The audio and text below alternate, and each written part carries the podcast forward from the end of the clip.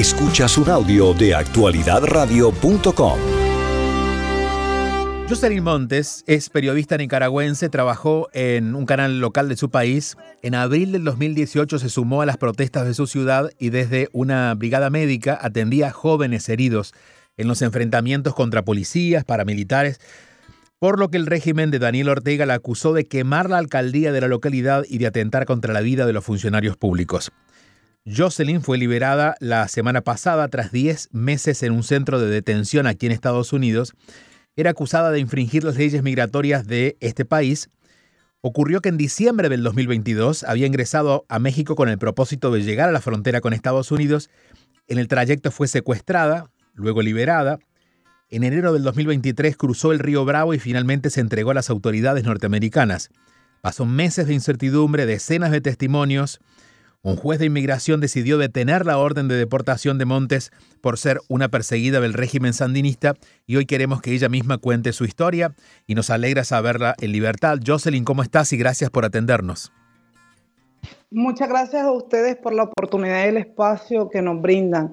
Eh, bien, gracias a Dios, gozando de la libertad eh, después de 11 meses, 11 meses privada en una cárcel migratoria acá en la Florida, en Broward Center, conocido como BTC acá en Estados Unidos. Jocelyn, cuéntanos cómo fueron esos días allí. Bueno, eh, momentos difíciles, momentos duros, momentos de incertidumbre, con el miedo de ser eh, retornada pues a mi país de nacionalidad. Eh, todos los días pidiéndole a Dios, aferrada a la mano de Dios, para que se hiciera pues justicia y que el juez me pudiera dar esta victoria que el día de hoy estoy gozando, que es mi libertad y estar, eh, salvaguardar mi vida en este país. Em, entiendo que estás, este fin de semana fue tu primer fin de semana en completa libertad dentro de Estados Unidos, ¿no? Así es, este fin de semana, el viernes, el día viernes, este, se dio mi libertad de salir del centro en Georgia. Este, estuve eh, porque lo que pasó fue que eh, me cambiaron de, de, centro, de centro de Broward, me pasan para Georgia, entonces en Georgia fue donde eh, se me dio la libertad, pero con la jurisdicción de la Florida, pues y, logré salir, salir en, libertad, obtener esta victoria. Eh, muy agradecida, la verdad, con Dios eh, por todo el proceso, muy agradecida con las autoridades migratorias de este país que me permitieron salvaguardar mi vida de la dictadura de Ortega y Murillo en Nicaragua. de todas maneras, en el proceso hubo momentos en los que el miedo creíble, aparentemente para algún juez no era tan creíble y, y apareció, entiendo, la amenaza de ser deportado ¿es verdad? Sí, eh, yo tengo una deportación del 2016 y eso fue lo que se me puso el caso, podríamos decir, un poco más duro. Eh, yo no tenía derecho a hacer un miedo creíble, lo mío era un miedo razonable, presentarle al especialísimo en asilo un miedo más allá de creerme las razones por qué no me podían deportar. Así es, al final, pues la fiscalía desistió del caso, no hay acusaciones eh, eh, hacia mí. Eh, durante un periodo de cortes, la corte final la tenía agendada para el 12 de diciembre, una fecha que me marcó mucho porque fue la fecha de mi cumpleaños y no se dio.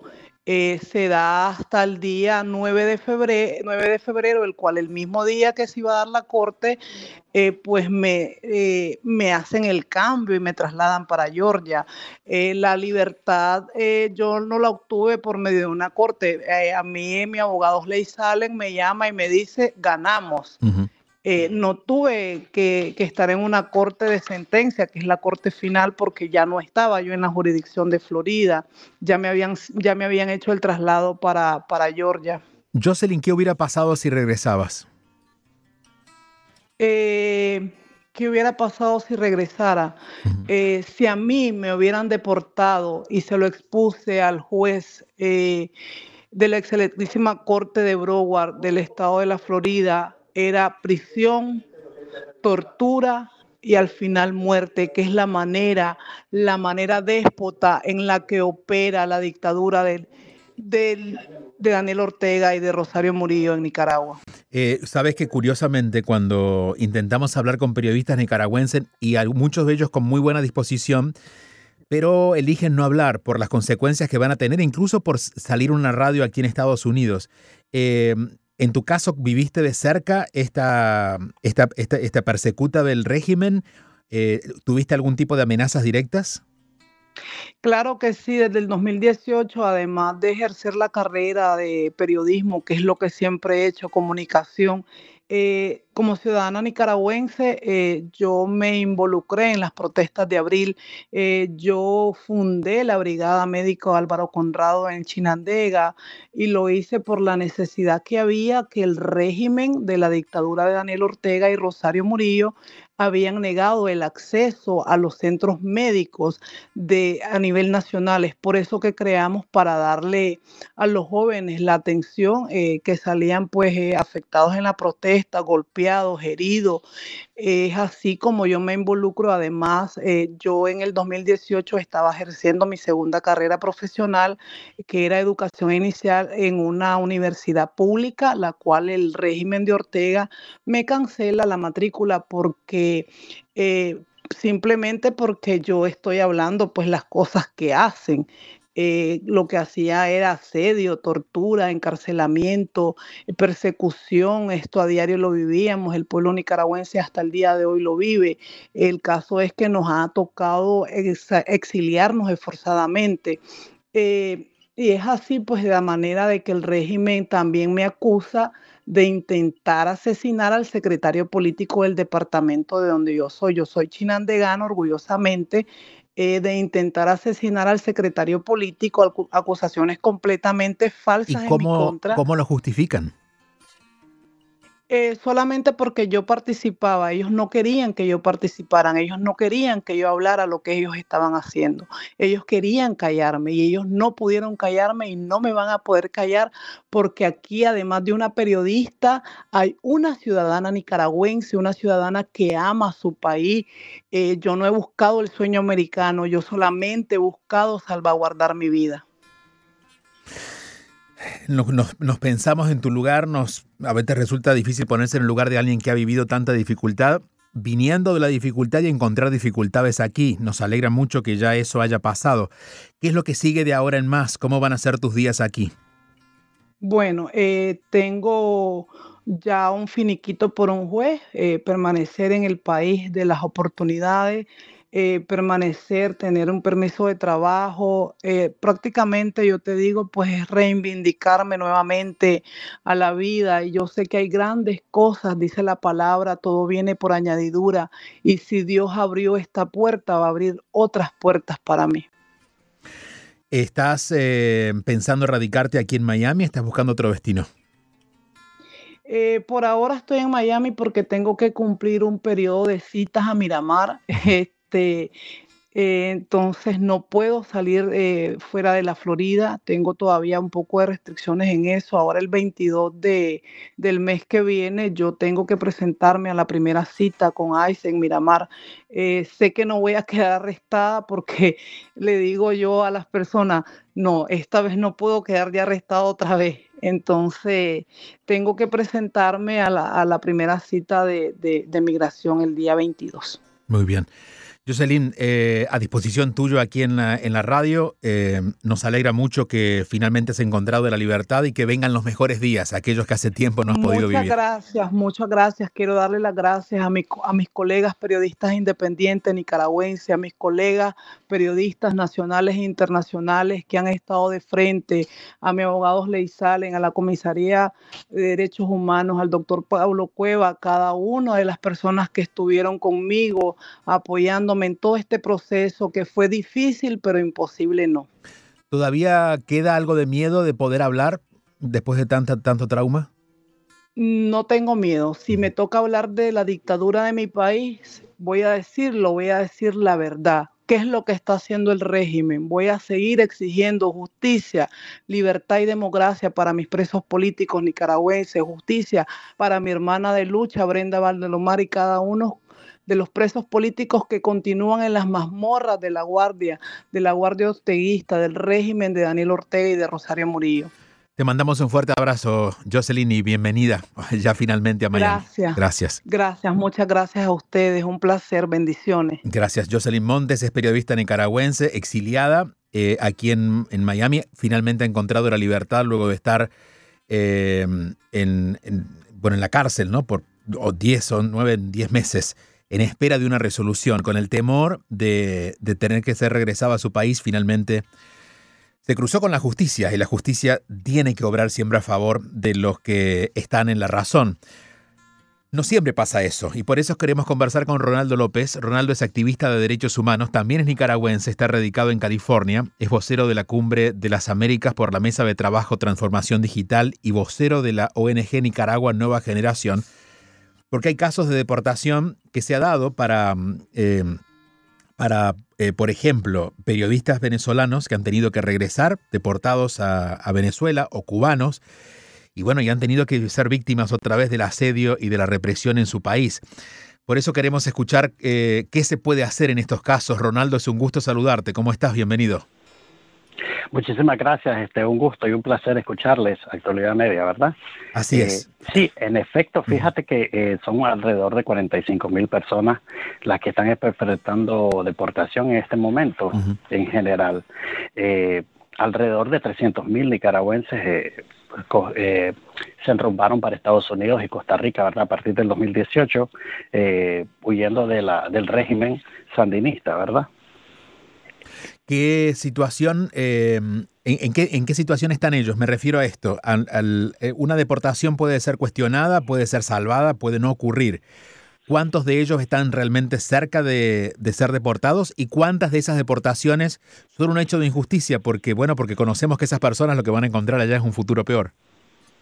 Exacto. Este, una deportación para muchas personas significaría cárcel o incluso la muerte, ¿verdad? El asesinato de parte de, de, lo que es el régimen. Mm. Eh, muchas de las personas sí tienen cómo salvar un caso, ¿verdad? Obviamente tienen que prepararse con las pruebas eh, pertinentes, ¿verdad? Porque sin prueba es difícil uh, ganar un caso. Un caso de asilo es algo muy difícil de ganar. Eh, pero las personas sí tienen las pruebas y una defensa bastante creíble, obviamente que sí van a poder eh, lograr su asilo.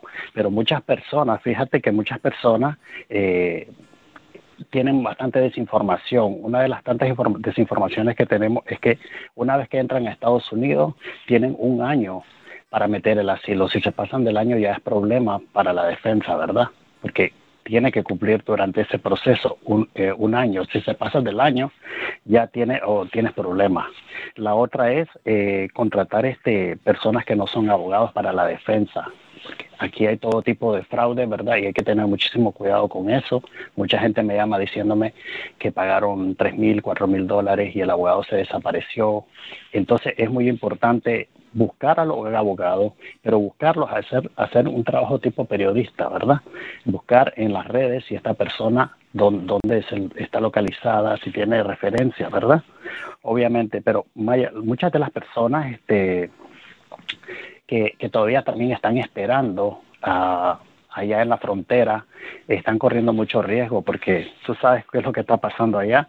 Hay muchos asesinatos, ah, desapariciones, eh, secuestros, violaciones, tortura y todo este tipo de cosas. Y lo muy mal que de parte del eh, gobierno de México no hay una, una fuente donde las personas puedan buscar a las personas que, que a sus familiares que están desaparecidos.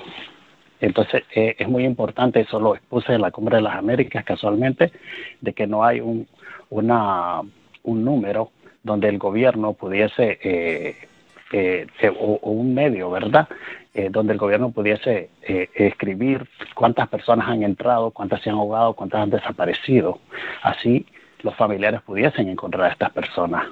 Mira, hay dos casos que, al menos aquí en la Florida, fueron notorios.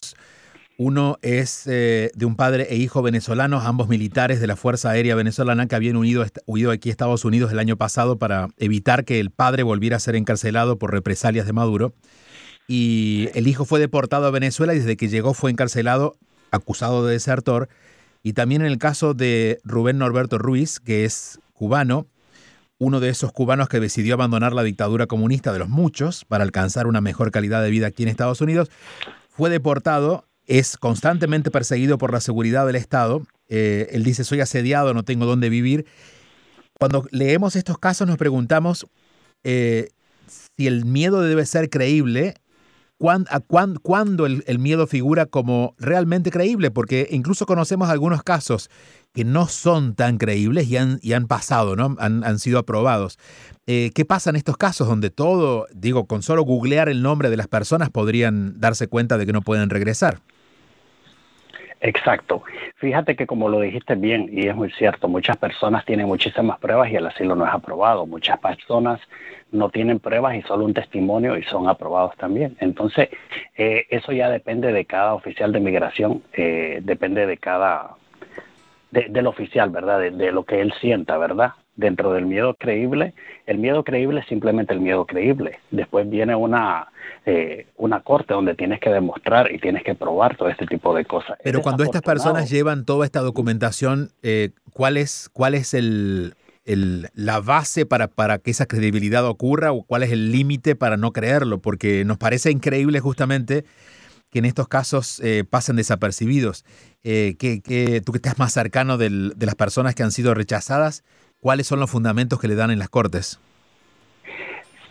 Bueno, simplemente eh, tengo un caso en específico donde una persona que conozco, un, amigo, eh, le fue rechazado el caso y este muchacho estuvo eh, preso.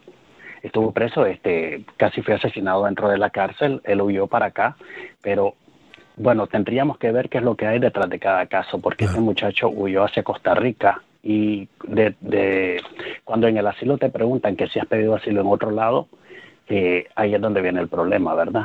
Eh, a veces este, omitimos cierta información y él se había pedido asilo en otro lado y después se regresó por Nicaragua para, para poder venir hasta Estados Unidos. Entonces, ¿qué es lo que pasa? Volviste a pasar por el país donde estabas huyendo. Es un problema bastante grave. Eh, es desinformación al mismo tiempo. Por eso siempre les digo a las personas de que deben consultar a un abogado, uh, de repente un abogado de mucho conocimiento, obviamente. Eh, en nosotros lo que hacemos como activistas de derechos humanos es que salimos a protestar. Hace cuatro años estuvimos protestando en el caso de, un muchachito que cumplió los 18 años dentro de la cárcel del centro de detención. La, la protesta fue eh, en todo Estados Unidos. La hicimos en todo Estados Unidos y varios abogados tomaron el caso como pro bono y lo llevaron hasta el noveno circuito una vez que fue negado. El chico fue deportado y tuvo que ser escondido. Entonces sí es injusto como dices tú, pero pues nosotros lo más que podemos hacer es, buscar la manera y pelear, ¿verdad? Y protestar y hacer visibles los casos. En el caso de Jocelyn eh, se hicieron protestas, ¿verdad? En, todo, en muchos lugares. Entonces sí es muy importante que, nosotros estemos conectados, ¿verdad? Eh, ¿Ustedes están radicados en California? En California, exactamente. ¿Pero toman casos de todo el país?